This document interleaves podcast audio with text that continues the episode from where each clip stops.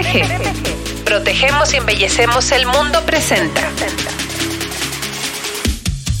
La nueva temporada del podcast. PPG, tu mejor aliado contra la corrosión. En este podcast recuperaremos los aprendizajes de cientos de proyectos en los que tendremos la introspección del equipo de servicio técnico de PPG con más de 90 años de experiencia combinada. Tenemos en cada capítulo una mirada única de todas las aristas en los procesos y tipos diferentes de recubrimientos. PPG, tu mejor aliado contra la corrosión. Bienvenidos. Hola, hola, bienvenidos y bienvenidas a un episodio más de PPG, tu mejor aliado contra la corrosión. Nuevamente me prestaron este micrófono. Mi nombre es Sara Herrera y soy gerente de marketing para PPG Latinoamérica. Y tengo el gusto de que hoy me acompañan dos de mis amigos con quienes estuve también hace poquito en San Miguel de Allende y además nos pusimos de repente medio creativos, medio sentimentales y todo esto porque eso es parte del trabajo y de la vida y de poder convivir y trabajar con gente tan talentosa como ellos. Entonces, bienvenido Diego, bienvenido Rubén. Diego, ¿quieres comentar quién eres un poquito? Muchas gracias, Ari. Claro que sí. Eh, bueno, eh, también he tenido algunas otras intervenciones junto con Sarita. Este, yo soy Diego Arnaiz, soy el gerente nacional de New Sharing eh, para PPG Comics y pues muy feliz de compartir un nuevo foro con ustedes. Súper. Rubén. ¿Qué tal, Sarita, Diego? Buenos días a a, ustedes. Bueno, estamos grabando ahorita de día, probablemente quien escuche este podcast no necesariamente será de día, puede ser de tarde o de noche, entonces, eh, hola a, nuestros escuchas. Eh, mi caso me llamo Rubén Vega, eh, soy gerente del segmento de infraestructura para PPG PMC México. igualmente, pues la verdad es que tú comentas ahorita, Diego, ya hemos tenido oportunidad de vivir bastante en este año, tanto en este formato como presencialmente. Y la verdad es que me da mucho gusto estar aquí con ustedes cerrando de esta manera eh, un, año que creo que es, ha sido muy dinámico. Vamos a platicar un poco más durante, durante el, podcast, pero creo que deja muchas enseñanzas para nosotros en lo personal y profesional, definitivamente, pero también para, para nuestro país. Creo que el cruce que hacemos entre la oferta de portafolio, también técnica que tenemos y crecimiento que tiene nuestro, nuestro país es bien interesante. Entonces eso también me llena mucho el hecho de que podamos contribuir a crear un, un país más robusto, más sólido eh, y que ojalá que las siguientes generaciones pues tengan todavía eh, más y mejores cosas de las que nosotros estamos recibiendo, ¿no? De las pasadas. Entonces, pues nada, encantado de estar acá. Sí, y justo qué bueno que, que platicas de eso, Robin, y bienvenidos nuevamente a, a todos. y qué bueno que nos vamos a echar esta platiquita sobre ¿Cómo hacemos que México, y qué es lo que vemos que, está sucediendo en México, pero cómo hacemos nosotros que ese crecimiento que vimos durante este año siga sucediendo y siga sucediendo de mejor manera, sobre todo, ¿no? Cómo contribuimos nosotros como industria, cómo contribuimos como profesionistas y como, pues, habitantes de este bello país llamado México, ¿no? Entonces, eh, ¿tú qué viste, Rubén? O sea, en este año que visitaste varios lugares, ¿viste un tema de infraestructura constante, específico? ¿Nos pudieras contar un poco? Claro, mira, em, creo que hablar de infraestructura de Sarita, pues de alguna manera que da una idea un poco bastante amplia y bastante general, ¿no? Porque infraestructura puede ser un puente, una carretera, una refinería.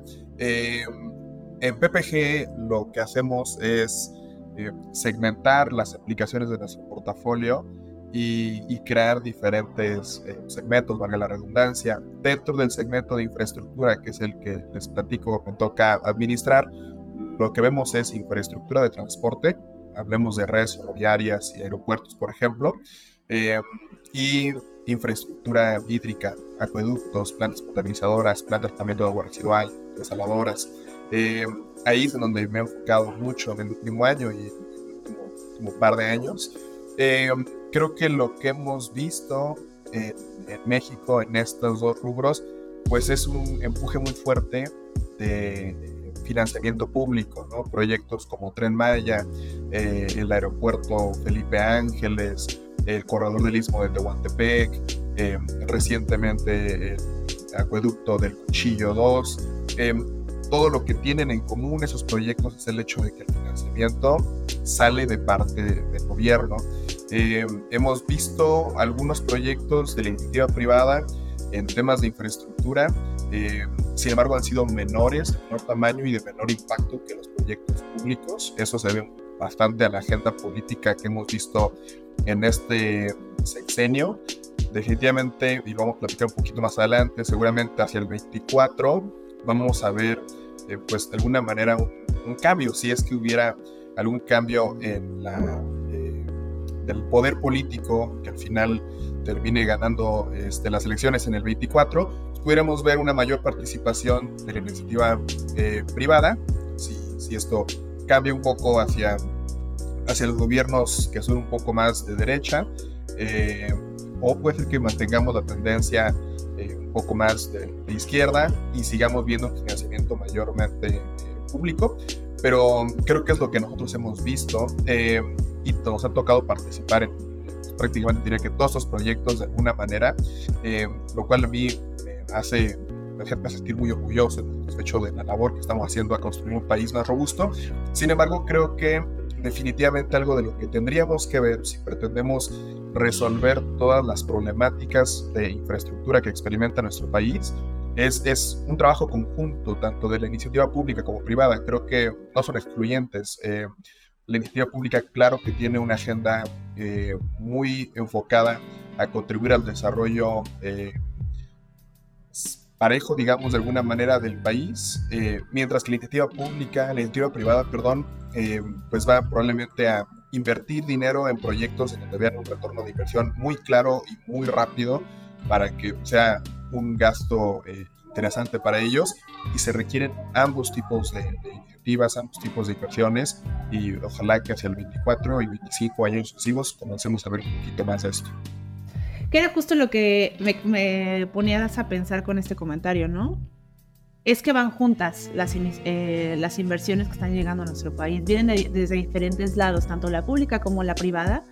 Eh, están contribuyendo a que veamos por todos lados que México está creciendo, ¿no?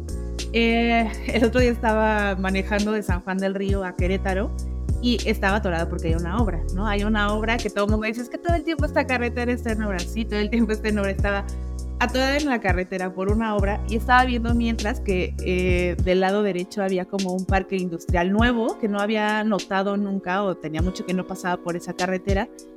Y, y están haciendo una obra y estoy en una obra viendo otra obra y estaba pensando en una obra que iban a hacer de una ampliación de un cliente que nos contaron, ¿no?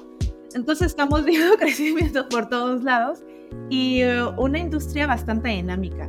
Y eso derivado, y lo platicamos en un episodio ya de, este podcast, que si no han escuchado, los invitamos a que vayan ahí escuchen el episodio de Nearshoring. Esto sucede por este fenómeno, este fenómeno, este fenómeno y este contexto económico. Entonces, Diego, ¿tú qué reflexionas de lo que sucedió en este año y qué crees, eh, cuáles crees que son los retos que vienen hacia el siguiente?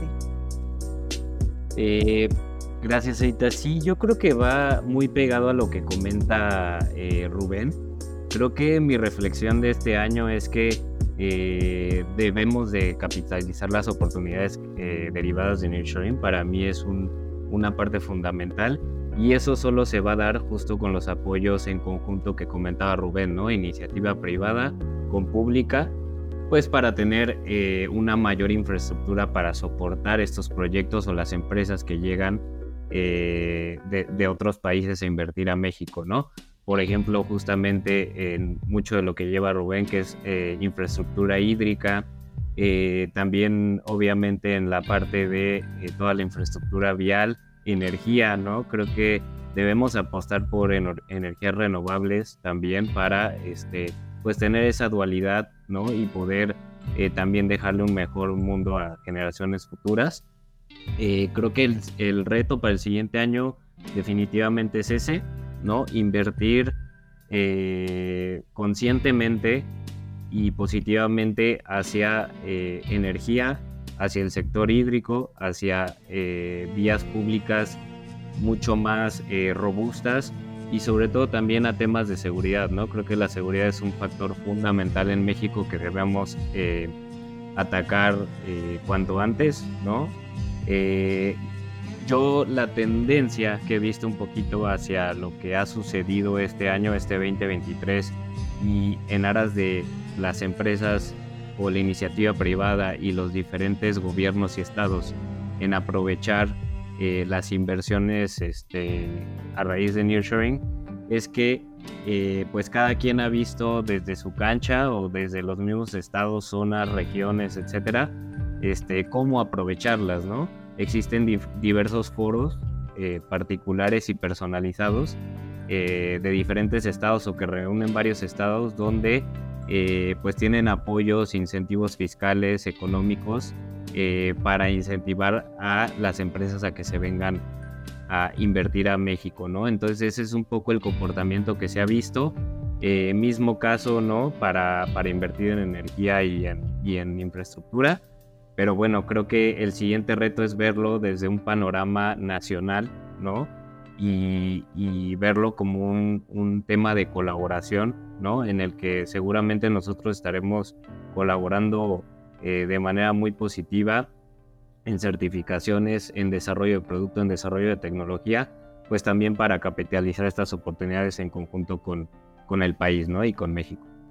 Y justo ahorita que mencionas eh, el tema de desarrollo de nuevos productos y que estamos revisando de qué manera innovamos hacia ese mercado, eh, justo con lo del nearshoring, Diego, ¿tú qué opinas que ha sucedido en relación al entorno industrial, ¿no? Cómo esto en temas de competitividad va variando la dinámica entre la cadena de suministro, porque me imagino que pues es que es como cuando estás como tranquilo viendo que las cosas funcionan de cierta manera, no esto que funciona de cierta manera no quiere decir que sean fáciles, pero sabes manejarlas un poco más, tienes experiencia. El nearshoring trajo una nueva dinámica de negocio que implica términos de competitividad entre la cadena de valor. ¿Qué has visto en ese sentido? Eh, ¿Hay alguna variación importante que las empresas deberíamos de tomar en cuenta para atender estas necesidades derivadas del nearshoring? Sí, no, una definitivamente es una muy buena pregunta porque creo que yo lo veo en dos variantes, ¿no? Una es el tema de producto, producto y tecnología y otra es eh, nuestro capital humano, ¿no? Creo que son dos factores fundamentales en los que eh, PPG ya está trabajando eh, definitivamente, bueno, en el tema de producto, en desarrollo de certificaciones de producto, migrar a productos base agua, eh, prácticamente todo nuestro portafolio ya es libre de plomo, ¿no? Y, cualquier tipo de agentes que pues puedan afectar de, cierta forma la salud, ¿no? trabajar aún más en materiales fabricados a través de, materia, perdón, valga la redundancia, a través de materiales reciclados, ¿no? Eh, también contamos con un portafolio eh, robusto en esa parte. Eh, creo que las certificaciones LEED, ISO, son, son, fundamentales, FDA incluso para el tema de manufactura, son fundamentales en el tema de portafolio y seguirnos innovando en tecnología, ¿no?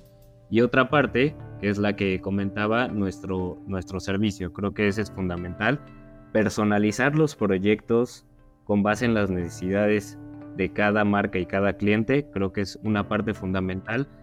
También porque creo que eh, si tú especificas un proyecto de manera correcta, vas a tener resultados este, óptimos, ¿no? Vas a tener, aparte de una buena imagen para tu marca, que eso es fundamental, y un comportamiento ético, que es este, parte de lo que nos rige en PPG, eh, creo que el, el tema de eh, tener los productos óptimos justamente para cuidar la salud de las personas, para eh, contar con el desempeño deseado y los años de durabilidad que, tenga, que tenga el sustrato. Y aparte, eh, mm, yo creo que también cuidar y salvaguardar eh, la vida de las personas creo que es fundamental. Seguramente es, es, parte de lo que va a comentar Rubén, pero contamos también con ese portafolio, ¿no? Y, y obviamente pues evitar retrabajos y desperdicios de materiales que la verdad generan contaminación y creo que este, si podemos evitar cada vez más esos,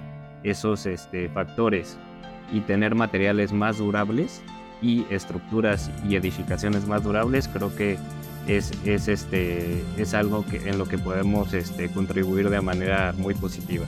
Sí, más durables y más, mm, más conscientes con el medio ambiente, ¿no? Justo como lo comentabas, cómo nos volvemos un actor activo en este eh, cambio climático que todos estamos viviendo, pero que al final de cuentas cada una de nuestras acciones va agregando o restando a esto. Entonces, creo que eh, nosotros no solamente estamos en una compañía como estas solo por estar, sino porque además compartimos personalmente los valores como estos, ¿no? Como el cuidado del medio ambiente. Y de eso, Rubén, vemos que hay un montón de ciudades que, o una, están creciendo, que están expandiendo todo su territorio, eh, como su mancha urbana, mancha industrial, digamos, y hay otras que están empezando a emerger, ¿no? Que tal vez no eran una zona industrializada, pero que van caminando un poco hacia allá. E industria de diferentes, ¿no? De diferentes tipos. Eh, ¿Qué consideras que son las cosas que deben de tomar en cuenta tanto estas ciudades que están creciendo como estas que están emergiendo eh, en temas justamente de responsabilidad social, de infraestructura? ¿Qué, ves que tienen que tomar en cuenta?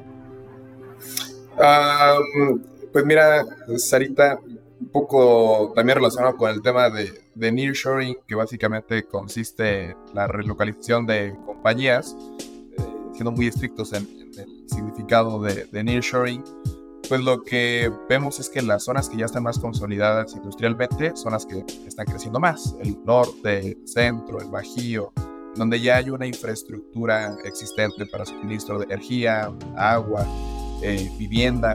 Eh, entonces, estos serían como los polos ya desarrollados que están desarrollándose todavía más. Eh, que tendrían que tomar en cuenta, pues definitivamente una eh, un crecimiento ordenado.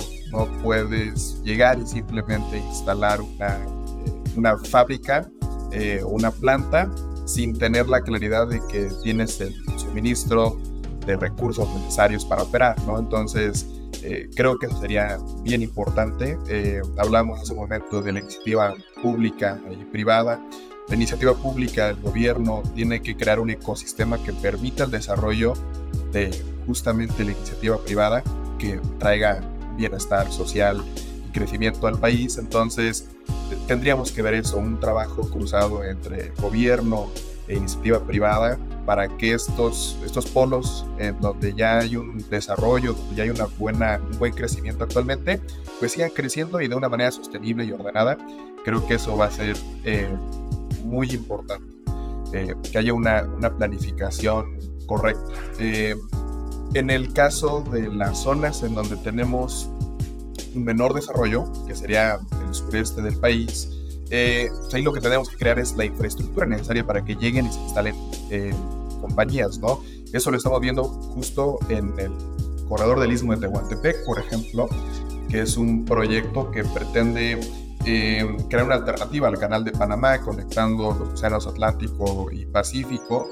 sin embargo, también a lo largo del corredor del istmo de Tehuantepec, eh, se instalan 10 polos de desarrollo, como se les ha denominado, que básicamente son parques industriales enfocados ya sea a la generación de energía eólica, la producción de, algún eh, semiconductor o algún otro material este, necesario para, para la industria automotriz, la industria médica y demás, que son las que principalmente se encuentran en nuestro país.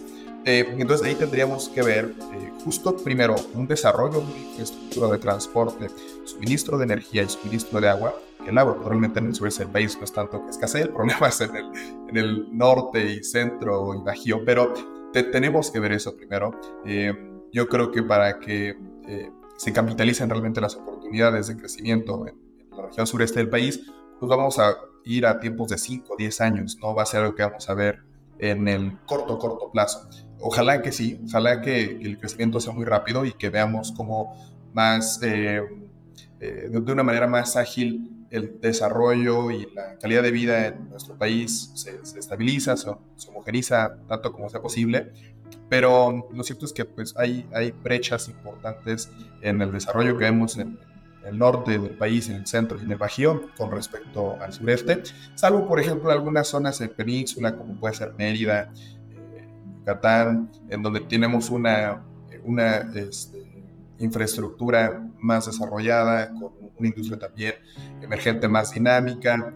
En el caso de otros estados, como Quintana Roo y zonas, este, la zona peninsular, em, pues ahí vemos más que una industria productiva, una industria eh, turística que ya consolida muy bien a la región y con el tren Maya, pues bueno, el crecimiento que podemos esperar en la zona, pues va, va a irse todavía eh, expandiendo más y llegando al alcance más allá de Cancún o Playa del Carmen o de las zonas que normalmente visitamos. Creo que definitivamente el, tren Maya puede, puede extender eh, la derrama económica que recibe la región, pero em, yo considero que ese es el, es el reto, en todo caso, es el hecho de que vayamos en conjunto. Em, ahí, nuevamente, cómo se cruza PPG eh, con todo esto. Nosotros estamos dedicados a la preservación de activos, a que si se construye un aeropuerto, una red ferroviaria, eh, un puente, una planta de proceso, esa estructura típicamente se construye ya sea en concreto o en acero. Tanto el concreto como el acero son materiales que al estar expuestos a la intemperie sufren un proceso de degradación conocido como corrosión. ¿Cómo, cómo se evita ese proceso de corrosión? Hay múltiples formas. Eh, sin embargo, la más utilizada, la de las más competitivas, es el uso de recubrimientos que de alguna manera crean una barrera entre el sustrato que se puede degradar, que está formando la infraestructura, y el ambiente que va a corroer o degradar el sustrato, ¿no? Ahí es en donde nosotros entramos y creo que esa parte es bien, bien importante, el diseñar infraestructura pensando en el largo plazo. Eh, estamos construyendo hoy, sí, pero con miras a que esto que estamos construyendo actualmente, llámese el corredor del Istmo de Tehuantepec, Tren Maya, eh, los parques industriales que se pueden desarrollar a lo largo del corredor, tengan una vida útil de 30, 40, 50 años. ¿Cómo aseguramos eso? Haciendo una ingeniería correcta y utilizando materiales adecuados en el proceso de construcción. Obviamente incluye un abanico bien grande de materiales, pero en la parte que le toca a PPG, creo que generamos un valor muy eh, muy, notable y muy claro al asegurar que ese activo que se está construyendo, en efecto, tiene una expectativa de vida eh, adecuada para que se tenga el retorno de inversión, para que en efecto pueda funcionar y ser seguro durante el tiempo de funcionamiento eh, y que realmente cree ese impacto positivo que estamos buscando. ¿no? Eh, ese, ese, valor agregado, pues tanto lo damos a la iniciativa pública, los proyectos públicos que hemos estado platicando en un momento, pero también la iniciativa privada, definitivamente. Entonces, la participación que tenemos es, transversal en ese sentido, eh, que creo que es, bien relevante. Oye, Rubén, y ahorita que mencionaste la península, me encanta todo esto que platicas. Y eh, dijiste Mérida. todo el mundo está yendo a Mérida. Cuidemos Mérida. Pero sí se nota que hay una nueva dinámica en cómo se va moviendo la gente dentro del país, qué lugares que ir a visitar y todo esto, ¿no? Entonces, pues es un, reflejo un poco desde otra, desde otra arista. Y mencionaste el proyecto del Tren Maya, ¿no? Eh, está este y hay otros proyectos que han surgido en los últimos años que han llevado a la modernización de México. ¿Cuáles dirías tú que son el top? A ver, aquí no somos así como el mega jurado de vamos a dar un premio a los, a los proyectos más emblemáticos, pero para ti, desde tu perspectiva, desde lo que conoces, ¿cuáles han sido esos grandes proyectos? Y luego también, Diego, si nos quieres compartir, ¿cuáles son esas zonas en específico, esas, eh, esos acontecimientos que tú notas que nos llevan a modernizar? Y voy a empezar con uno y no me vayas a dejar de hablar, Diego, porque seguro te lo voy a robar. Pero he visto como eh, cierta zona de Jalisco se convierte como en un Silicon Valley de México. muchos me van a decir así como, ay, Sara, qué exagerada, pero en realidad se está convirtiendo en un hub de tecnología muy importante que hace unos años no se veía. Entonces, eh, Rubén, empezamos contigo. Uh, vea, proyectos, proyectos importantes eh, que hemos visto en los últimos años, si yo te dijera como el top de proyectos, pues creo que definitivamente estaría Dos Bocas.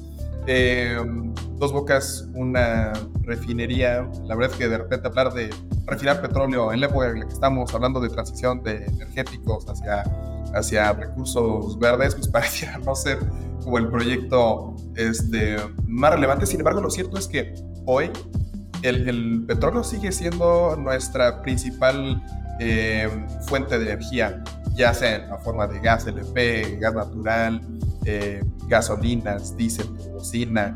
Eh, hoy por hoy, eh, la industria se sigue moviendo a base de petróleo. Es importante que, comencemos a transicionar energías verdes, sí, definitivamente, pero hay que sacarle el jugo a este proyecto, definitivamente, a, dos bocas. Entonces creo que es un proyecto bien relevante que tenemos que capitalizar como país para que haya un retorno de inversión, como decíamos, se le invirtió un dinero importante, ahora hay que eh, hacer que, ese, que esa inversión sea, sea retornada en beneficio del país. En este proyecto estuvimos nosotros participando eh, justo en este periodo, los últimos años, eh, suministrando diferentes requerimientos, tanto para proteger activos de corrosión, porque estamos en una zona con una alta humedad, alta salinidad, que eso favorece incrementa los procesos de corrosión de, estructuras de acero. Em, y también suministramos recubrimientos para protección pasiva contra fuego. Estamos manejando hidrocarburos. Los hidrocarburos son combustibles. en caso de que haya un incendio, pues eh, el recubrimiento eh, que nosotros suministramos lo que permite es que se mantenga la estabilidad del sustrato protegido, no haya eh, una extensión del del fuego de la zona donde se inicia, se puede evacuar de una manera segura el área y salvaguardar vidas y en la medida de lo posible también activos. Entonces, creo que ese es uno de los proyectos eh, relevantes que hemos visto este año. Otro proyecto, eh, platicamos, el Tren Maya, es un macro proyecto. La verdad es que em, nuestra red ferroviaria eh, consta de aproximadamente 21 mil kilómetros de, de redes ferroviarias yo te diría, Sarita, que en los últimos, no sé, seis años habíamos crecido probablemente un 1%, menos de un 1%. Se, ha mantenido flat de alguna manera los kilómetros de redes eh, ferroviarias que tenemos en el país. El proyecto de Tren Maya incrementa en 1.500 kilómetros las redes ferroviarias de nuestro país. Entonces fue un, mega incremento del 10% en un periodo de tiempo relativamente corto. Eh, definitivamente, pues estamos pensando en el transporte eh, de personas, es como el principal enfoque del Tren Maya, pero también es el transporte de cargas. Y ahorita que hablábamos de eh, desarrollar completamente al país, crear una infraestructura que permita el desarrollo de zonas este, que hoy se encuentran probablemente subdesarrolladas, el contar con redes ferroviarias, con redes de transporte en general es básico, entonces creo que ese es un proyecto bien, bien relevante. Eh, y el corredor del istmo de, de Huantepec también, para mí serían top 3 de proyectos, un poco corredores de Tehuantepec en el mismo tenor que Tren Maya, al permitir una conectividad en una región eh, que hoy pues se requiere una mayor inversión, se requiere un mayor desarrollo. Entonces, para mí eh, serían esos los, tres proyectos eh, más importantes que como pueden ver nuevamente es, es iniciativa pública.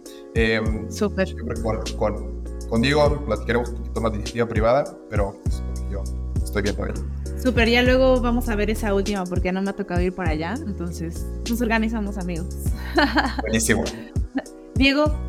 Mira, para, me gustaría empezar un poquito cómo estamos viendo nearshoring en PPG para que se entienda más o menos los, los proyectos o segmentos en los que o industria en la que nos estamos enfocando, ¿no? Este, uno es la parte automotriz, eh, es fundamental eh, para nosotros una, una industria en la que si bien estamos posicionados en la parte de recubrimientos para los automóviles, no tanto así en la construcción de nuevas plantas, ¿no? Entonces es algo donde nos estamos enfocando mucho. Eh, todo el tema de data centers y plantas de batería definitivo va a ser un boom eh, eh, muy muy fuerte, ¿no? Para la parte sobre todo de iniciativa privada. obviamente toda la construcción de parques y naves industriales, fundamental porque es algo que se está detonando hoy en día muy fuertemente y está habiendo mucha inversión, en especial eh, de las empresas asiáticas, ¿no? Y eh, bueno, también todo el tema de manufactura, ¿no? Entonces, obviamente dando contexto de esto, ¿no? más que proyectos en sí, me gustaría hablar dónde nos estamos enfocando más que nada, ¿no? Nuestra, nuestra creo que la, parte estratégica este año ha sido toda la construcción de naves y parques industriales justamente para prepararse para el suministro que viene de las inversiones de otros países, ¿no? En tema de almacenamiento, tema de incluso eh, eh, instalación de algún negocio o alguna planta, eh, en especial, por ejemplo, de autopartes, ¿no? Que este, van a, se van a suministrar de las nuevas plantas que vienen, como por ejemplo Tesla, eh, como por ejemplo ampliaciones en BMW, Chevrolet, etcétera, ¿no? Diferentes marcas de automotrices. Creo que es el enfoque que le estamos dando muy fuerte. un dato muy interesante es que eh, aquí la, mayor inversión viene de las empresas asiáticas, que básicamente China está ocupando el 63% de la inversión total de, este tipo de industria ¿no? que viene a México. Entonces, creo que es un, factor fundamental en donde debemos estar muy pegados a, este tipo de especificaciones. ¿no? Eh, otra definitivamente es la parte automotriz. Eh, y no solo automotriz por lo que ya viene en México, ¿no? México ya viene siendo eh, uno de los principales países en tema de fabricación y manufactura automotriz. Sin embargo, viene una nueva tecnología, ¿no? Que es este la parte de automóviles este, eléctricos, perdón, eh, obviamente esto va a evolucionar conforme los años, no va a ser algo que a lo mejor va a pasar todo en el siguiente año o ha pasado este año o va a pasar en 2026, pero sí se va a ir más o menos para los siguientes 10 años aproximadamente, entonces cada vez va a ir migrando más y va a ir habiendo más demanda. Y muy pegado a esto, pues obviamente están toda la fabricación de eh, plantas de batería, ¿no? Eh, que incluso las mismas automotrices están fabricándolos en sus mismos eh, territorios o donde ya están instalados. Y eh, la parte de manufactura, si bien no es algo que impacta directamente a, a, nearshoring, digámoslo así, es un enfoque muy fuerte porque nuevas marcas, al haber mayor demanda y mayor población, obviamente toda la parte de manufactura aumenta muchísimo, en especial en la parte de alimentos y bebidas. Ahorita estamos en un proyecto muy importante con una especificación muy, muy detallada, que es este Constellation Brands, es una de las cerveceras más importantes a nivel mundial, ¿no? Eh, tenemos eh, proyectos también con Heineken, por ejemplo, ¿no? Eh, caminando con cervecería modelo, entonces este, creo que esa parte también es muy importante y obviamente toda la manufactura que viene de autopartes, ¿no? si bien esa ese tipo de negocio está muy pulverizado, digámoslo así.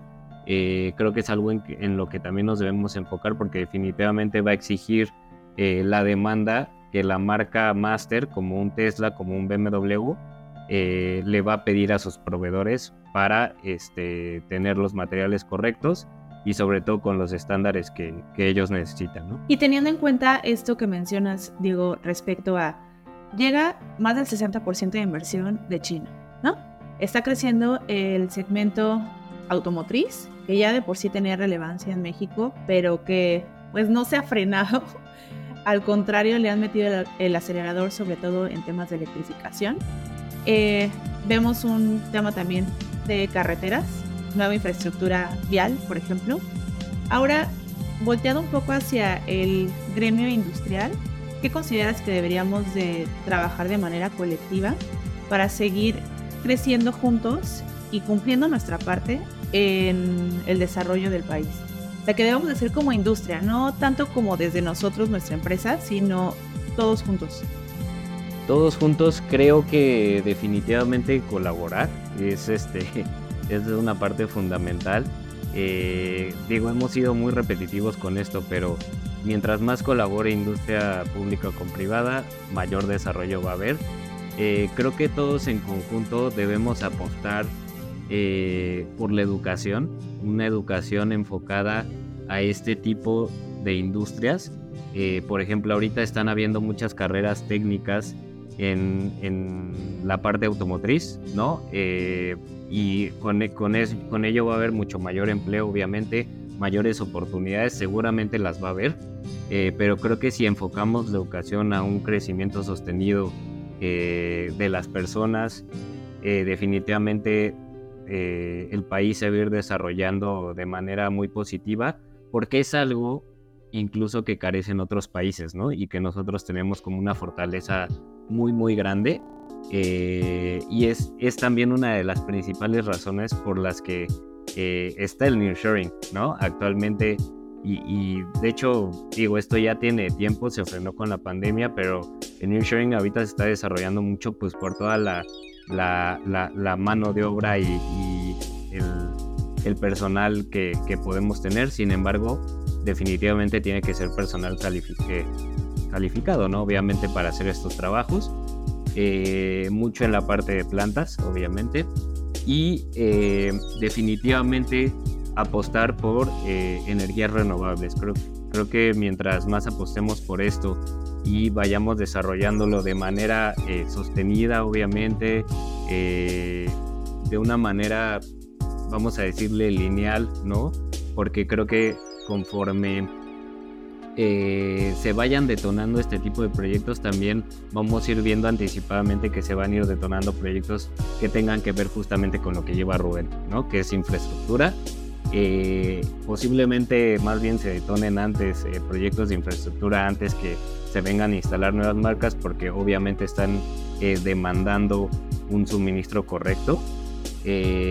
pero también esto puede suceder a la par, ¿no? Entonces, este, también apostar por eh, pues dar los apoyos necesarios a, las empresas para que se vengan a invertir a México, creo que es eh, parte fundamental.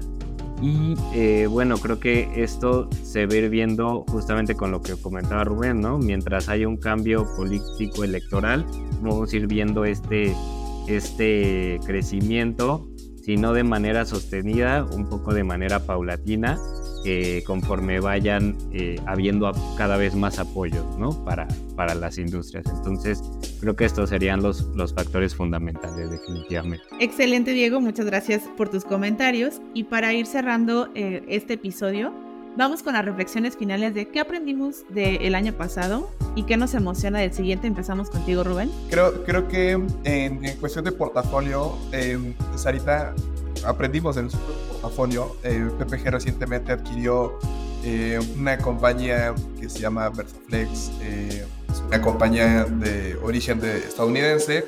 Incorporamos este portafolio de Versaflex, tiene seis líneas de producto. y pues fue un año de, el año pasado, 2022, de conocer este portafolio y determinar cuál es el portafolio que hace sentido para las necesidades de nuestro país. Entonces creo que fue un año mucho aprendizaje.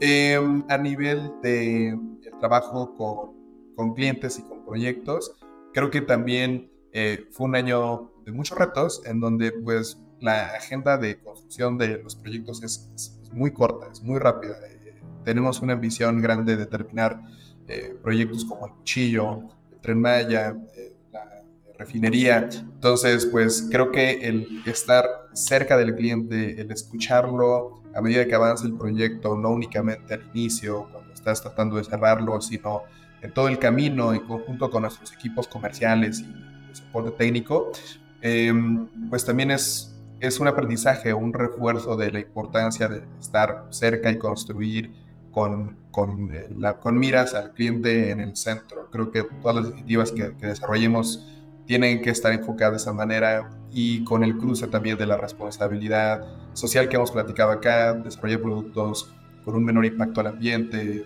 base agua, 100% sólidos. Entonces, creo que ese fue también uno de los aprendizajes.